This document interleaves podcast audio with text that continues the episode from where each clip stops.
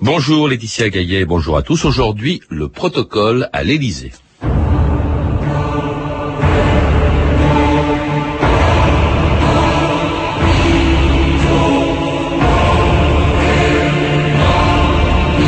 Le protocole est l'expression de l'ordre dans la République.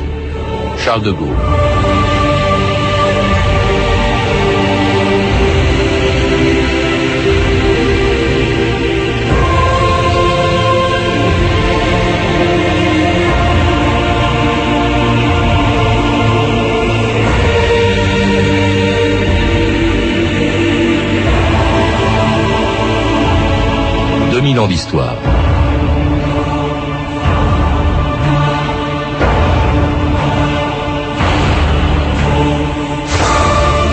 Il y a près de cinq siècles, le 2 janvier 1585, en fixant pour la première fois les règles à observer pendant toutes les cérémonies de son règne, Henri III a inventé ce qu'on appelait autrefois l'étiquette et aujourd'hui le protocole.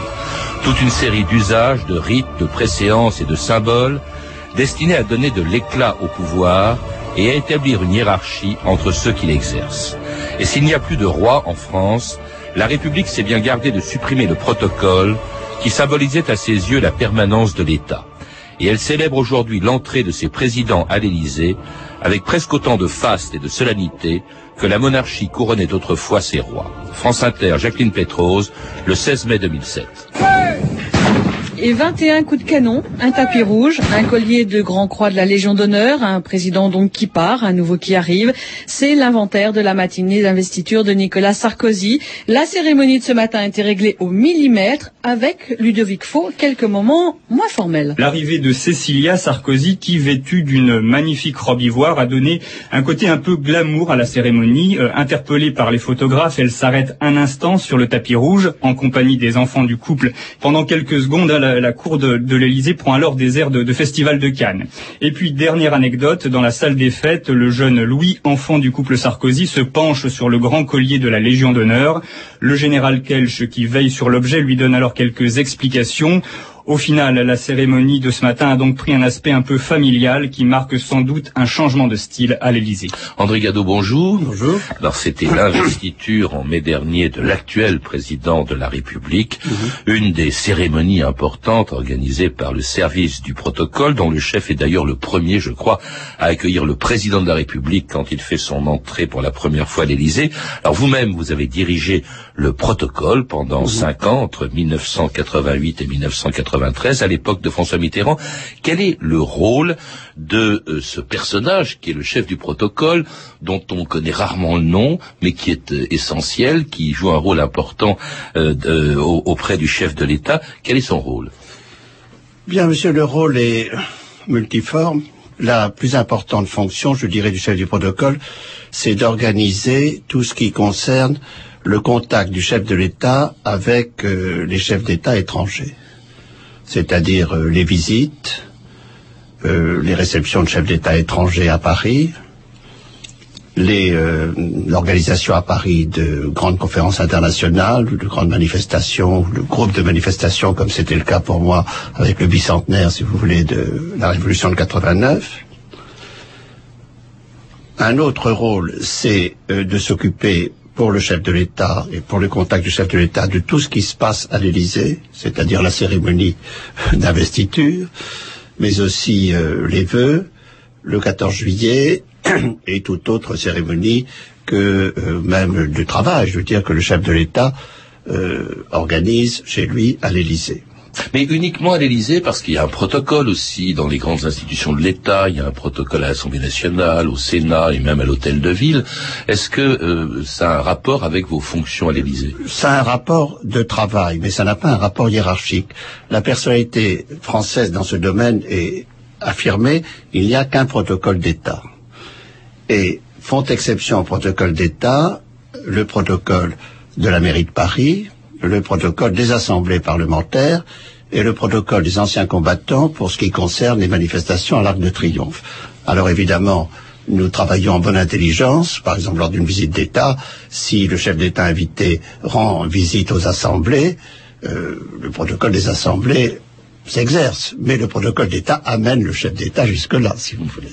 Alors nous sommes actuellement en République, mais le protocole existait bien avant la, la Révolution française. C'est un héritage du XVIe siècle, et le protocole y apparaît sous un autre nom, André Gado. Oui, de toute façon, le protocole c'est, est marqué par l'héritage historique et culturel de l'État.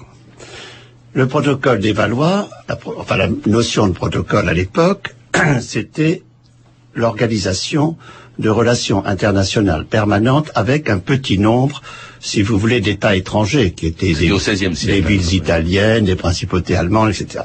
L'Espagne, bien entendu, les grands voisins. Bon.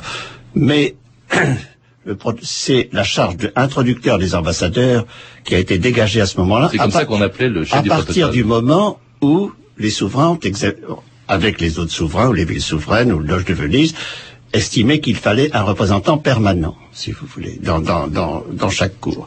Et puis, il y avait une autre fonction qui tenait à l'aspect court, si vous voulez, des monarchies, c'était le grand maître des cérémonies, qui organisait la vie de cour, qu'elle soit dans un lieu permanent ou dans un lieu nomade, si vous voulez.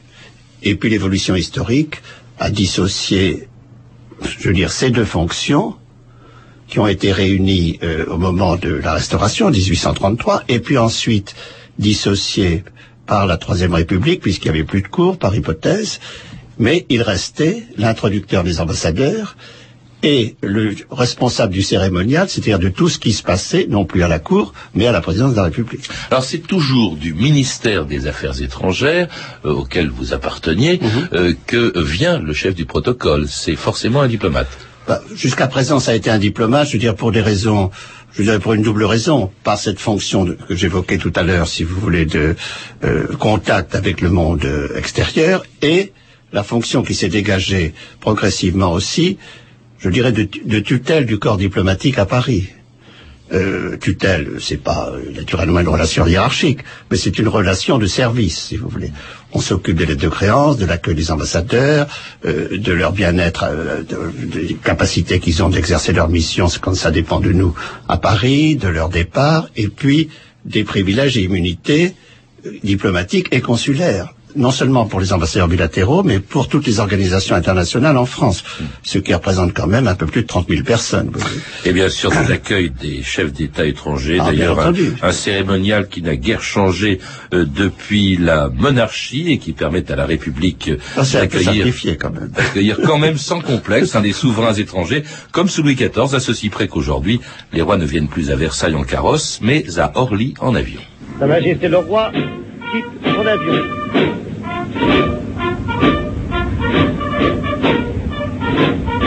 Le roi serre maintenant la main du président de la République française qui lui présente le Premier ministre, le ministre des Affaires étrangères, le ministre des Armées, le général gouverneur militaire de Paris, le préfet de Seine-et-Oise, le préfet de police, le chef du protocole et le chef de l'état-major particulier du général de Gaulle. Tandis que les tambours éclairons, comme vous l'entendez, battent et sonnent au champ. Le président de la République et le roi sont en civil.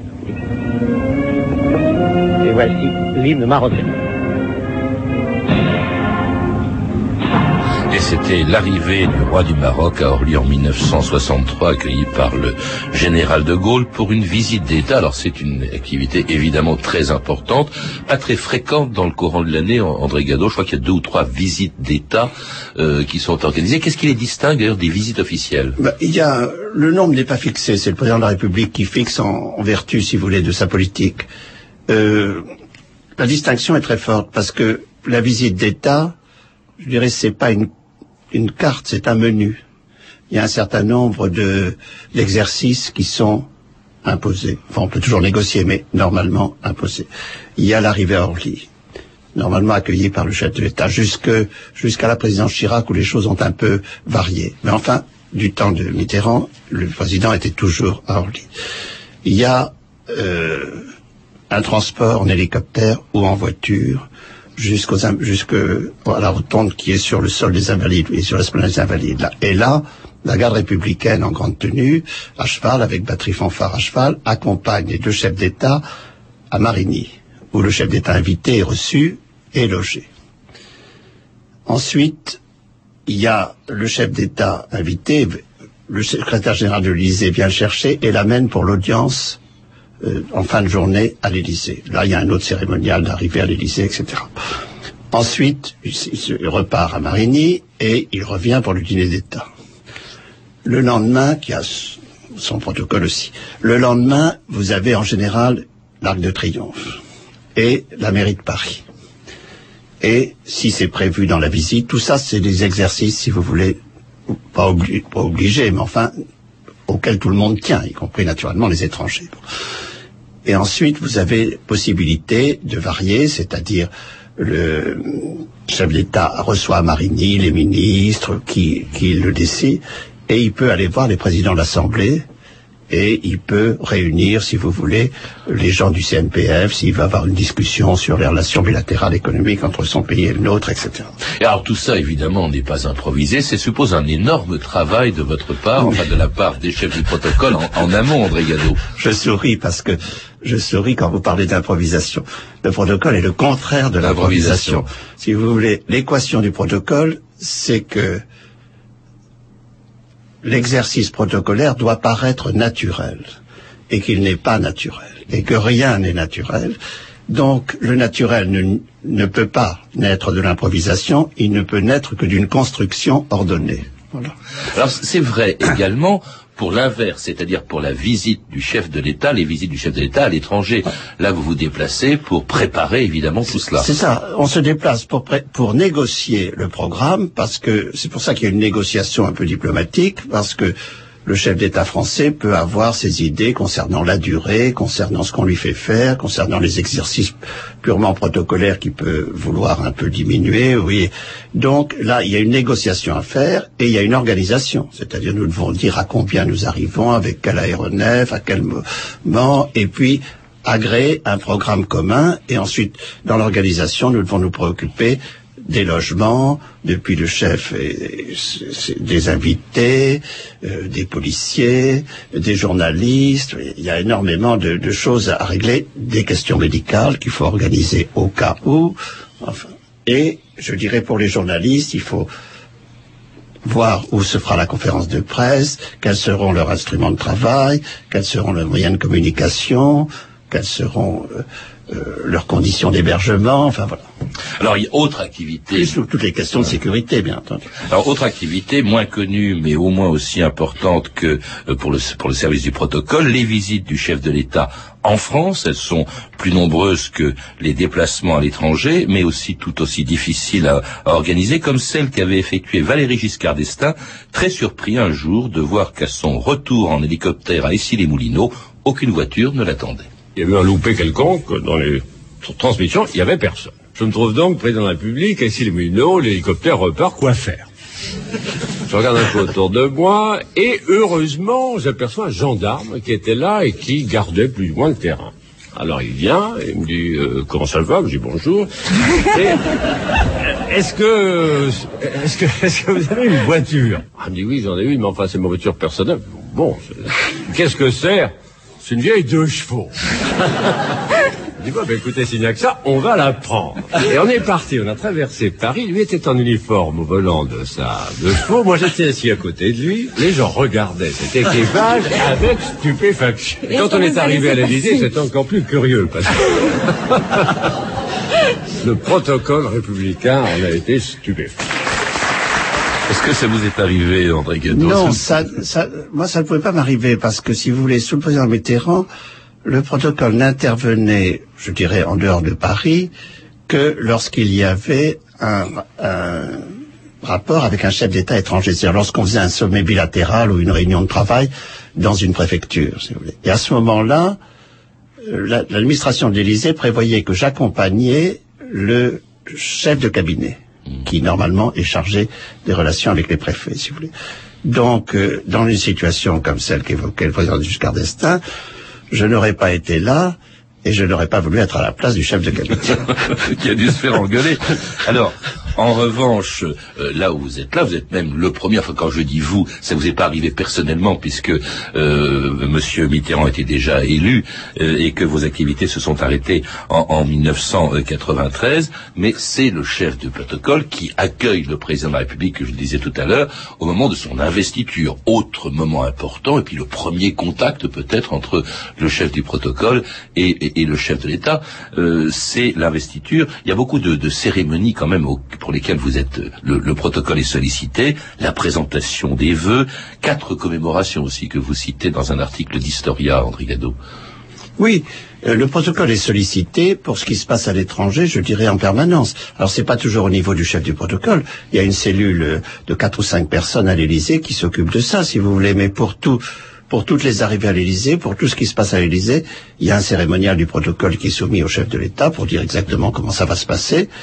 Et il y a un agent du protocole qui est là pour, pour, pour vérifier que ça se passe bien et pour prendre l'orage si ça se passe mal. La présentation des vœux, qui n'est pas un déplacement à l'étranger, là aussi le protocole intervient. Oui, le protocole ah. intervient. C'est un exercice à la fois politique et très protocolaire, oui, mmh. bien sûr. C'est un exercice long d'ailleurs et fatigant pour tout le monde, à commencer par le chef de l'État. Il y a quatre commémorations annuelles aussi, le 14 juillet n'étant pas simple à organiser, je suppose, non plus, André Gado. Non, ça c'est pas très simple à organiser, ça dépend de ce que le président veut, parce qu'il peut varier, si vous voulez, euh, sur euh, le contenu de la cérémonie, enfin, mis à part le, la, les choses essentielles, comme l'arc de triomphe, etc. Mais... Euh, mais il faut organiser, il faut organiser ça. Et puis quelquefois, moi, ce que j'ai connu aussi, c'est qu'après le 14 juillet, il y avait euh, une année, nous avons eu, après le 14 juillet, une, une réception à Rambouillet du président Bush qui arrivait de je ne sais où. Et, voilà, et qui, donc on a fait une journée continue, je dirais, jusqu'à 11 heures du soir. Il faut placer, bien entendu, les gens ah, ça, en, oui. bas des Champs-Élysées. Il faut faire les tribunes. Alors c'est très important. Là, vraiment, c'est là que le chef de, du protocole doit se faire de temps en temps du souci, puisque il faut placer les gens euh, à l'endroit euh, que, que leur réserve vous font la liste protocolaire. Écoutez, France Inter, Gérard Courchel, le 15 septembre 1989. La République aura bientôt un nouveau protocole. L'ancien date de 1907. Les nouvelles règles de l'étiquette républicaine mettent fin en particulier au casse-tête des maîtres de cérémonie qui ne savaient jamais où placer les anciens présidents de la République. Le nouveau protocole a aussi tout prévu pour les conjoints des ministres, notamment les maris de ces dames du gouvernement, une question que Madame Simone Veil évoquait à l'oreille en coin sur France Inter il y a quelque temps. Il n'y a pas de place pour les maris. Alors on les met là où on peut. Et un jour, je me suis plainte. Un jour, je me suis plainte, j'ai dit au chef du protocole, mon mari viendra plus, c'est pas possible. Euh, J'en ai assez, il est toujours au chiottes. Ah, euh, ça fait le tour, ça fait le tour des ambassades. On a dit comment elle a osé dire, ok d'Orsay, voilà la face, dit c'est impossible, etc. Le prince consort, ça va, mais, mais les maris ministres, ça va pas du tout.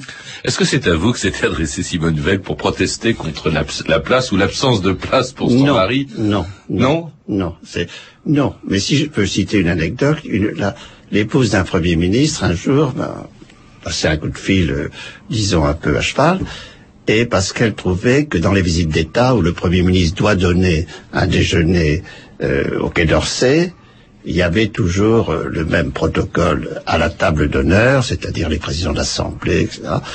Et charmante personne trouvait qu'elle avait toujours le même interlocuteur à côté d'elle, qui était âgé, qui s'endormait, enfin que c'était pas très drôle. Et alors j'ai dit que je ne pouvais pas changer. Elle m'a dit, j'ai dit, madame, c'est une affaire. C'est un déjeuner d'État. Si on change, les gens qui viennent nous voir ne sont pas obligés d'accepter ça, n'est-ce pas? Oui, j'ai dit, madame, vous pouvez recevoir à Matignon qui vous voulez. Vous êtes chez vous. Mais quand vous recevez au Quai d'Orsay dans le cadre d'une visite d'État, c'est le statut du Premier ministre qui est en cause. N'est-ce pas? Et, et on ne peut pas décider simplement que vous allez inviter vos invités personnels. Alors il a fallu faire comprendre ça. C'est un casse-tête, je suppose, et puis assez angoissant pour le chef du protocole, la place euh, l'endroit où les gens sont placés bah, euh, à un moment d'un repas officiel. Le casse-tête commence quand euh, le casse-tête commence quand euh, on sort de la liste de la liste des préséances, si vous voulez. Quand il faut placer des gens qui, je sais qu'un jour, par exemple, pour l'anniversaire de la Déclaration universelle des droits de l'homme, tout était réglé euh, tranquillement, si je dois dire. Et puis, il y a eu un événement politique majeur, c'est que euh, les Polonais ont laissé sortir Valença et les Russes Sakharov. Alors, ce qui devait être quelque chose de très réglé est devenu une furia médiatique, si vous voulez. Et puis il y a des gens qui... Et alors à ce moment-là, il faut les placer, les placer en urgence et c'est compliqué, oui. Ouais, c'est compliqué. Il y a aussi des gens qui, qui, se, qui, ne, qui ne disent pas s'ils vont venir. Enfin, il y a parfois des places libres. Oui. Je crois qu'un jour on avait on avait on avait demandé aux chauffeurs qui étaient à l'extérieur de venir parce qu'il y avait des trous euh, dans les de, autour de la table à l'Élysée. Ce qui peut se passer, enfin moi je, ça je l'ai vu malheureusement, c'est que les gens soit ne répondent pas, soit viennent ayant répondu qu'ils venaient pas. Enfin, il peut y avoir des, des, des problèmes de dernière minute. Et c'est pour ça finalement que dans le, les 2 septembre, le président Mitterrand, il avait été décidé de faire des petites tables parce que c'était plus facile d'assortir des petites tables et d'avoir une conversation, si vous voulez, entre les convives.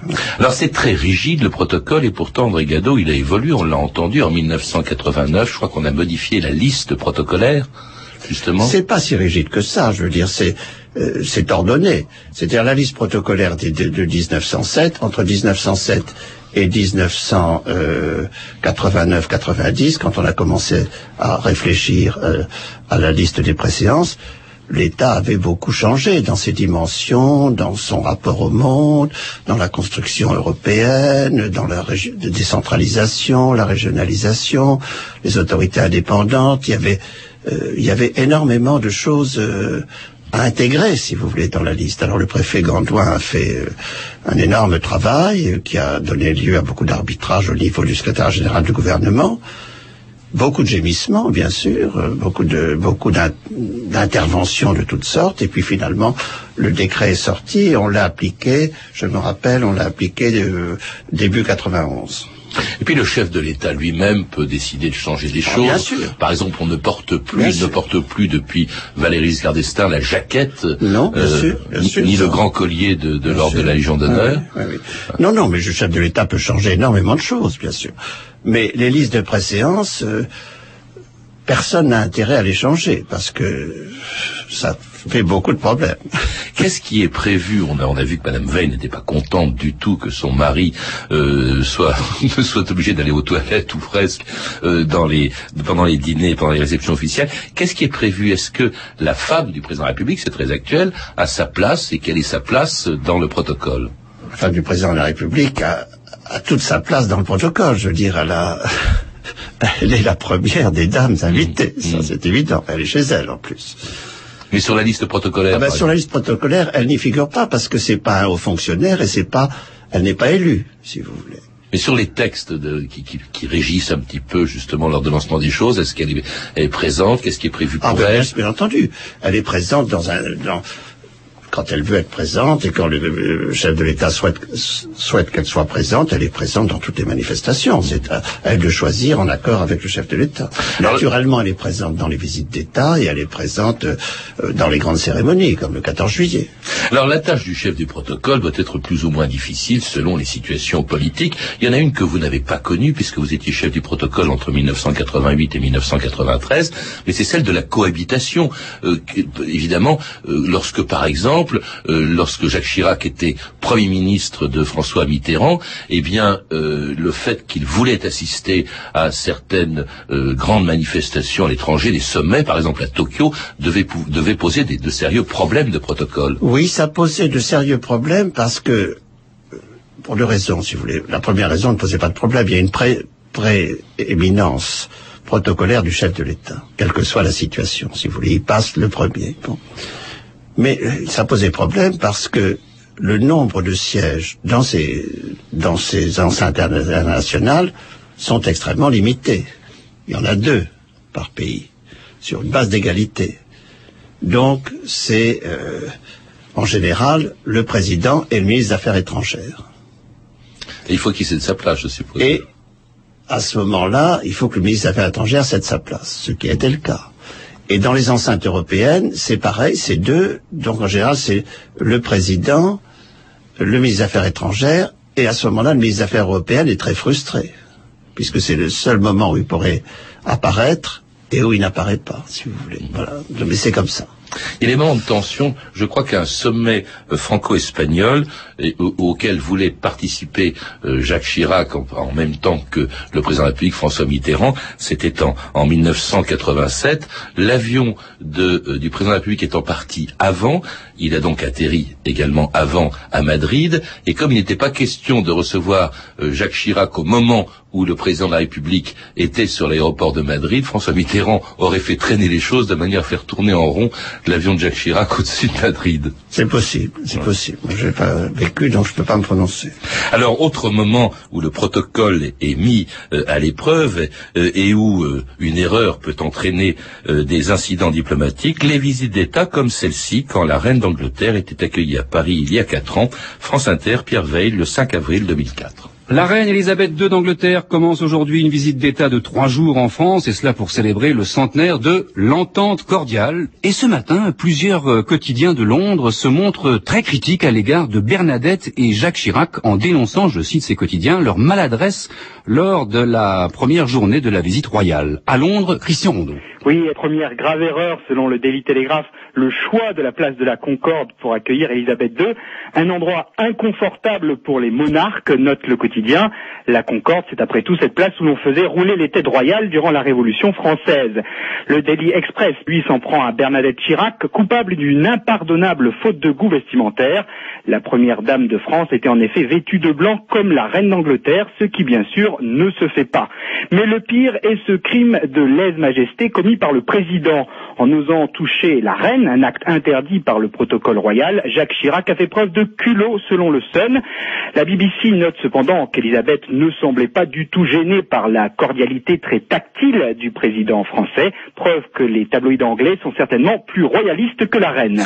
Est-ce que la couleur de la robe de Madame Chirac en 2004 ou encore le choix de la place de la Concorde à l'endroit même où on avait guillotiner Louis XVI, eh bien ça relève au fond du protocole. Est-ce qu'il en est responsable? Vous savez, le choix de la place de la Concorde, c'est pas du tout un choix qui a été fait par les Français. Moi, j'ai pas préparé cette visite, j'ai préparé la précédente, mais, mais je me suis renseigné quand même. Ce choix a été imposé finalement par la reine qui, euh, voulant faire un geste, a pris, est arrivée à Paris par l'Eurostar. Mmh. Donc elle est arrivée dans une gare.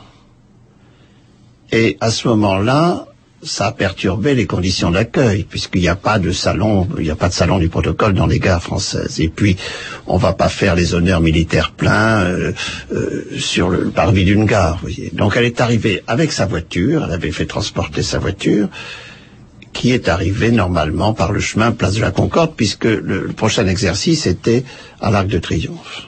Mmh. Alors, évidemment, les conditions d'accueil qui sont impeccablement réglées à Orly ont dû être adaptées. Et c'était pas euh, aussi parfait, si vous voulez, que le système d'accueil anglais qui ne varie jamais.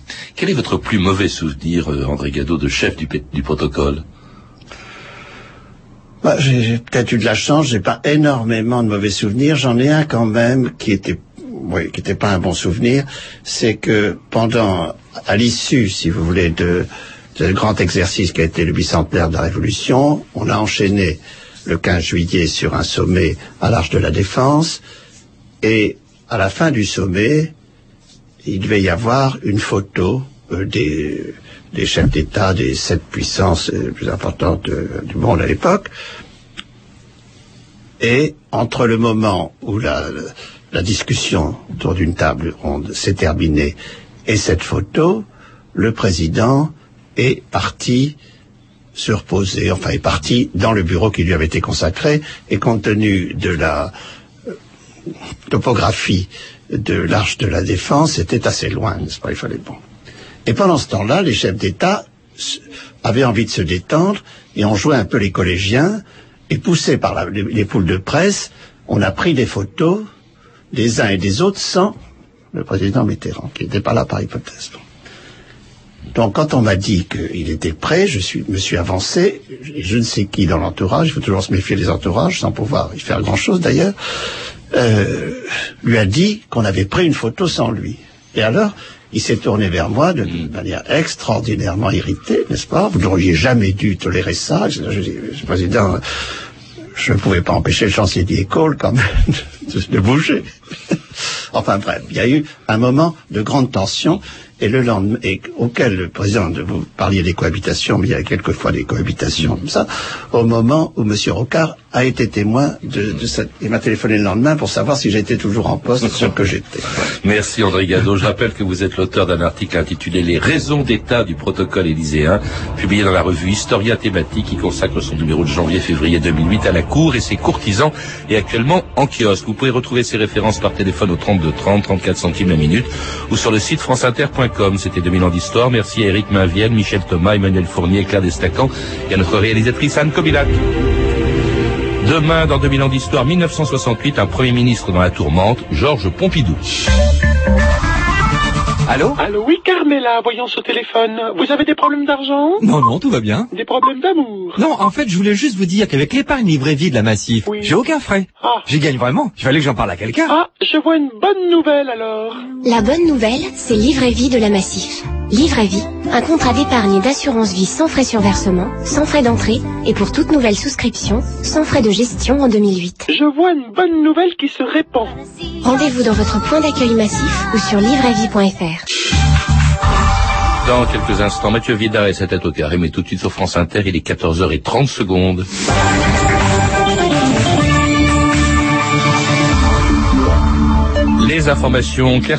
Bonjour Claire. Bonjour Patrice Gélinet, bonjour à tous. Mise en examen du policier qui a très grièvement blessé un jeune homme dans un restaurant de Franconville, dans le Val d'Oise, dans la nuit de vendredi à samedi.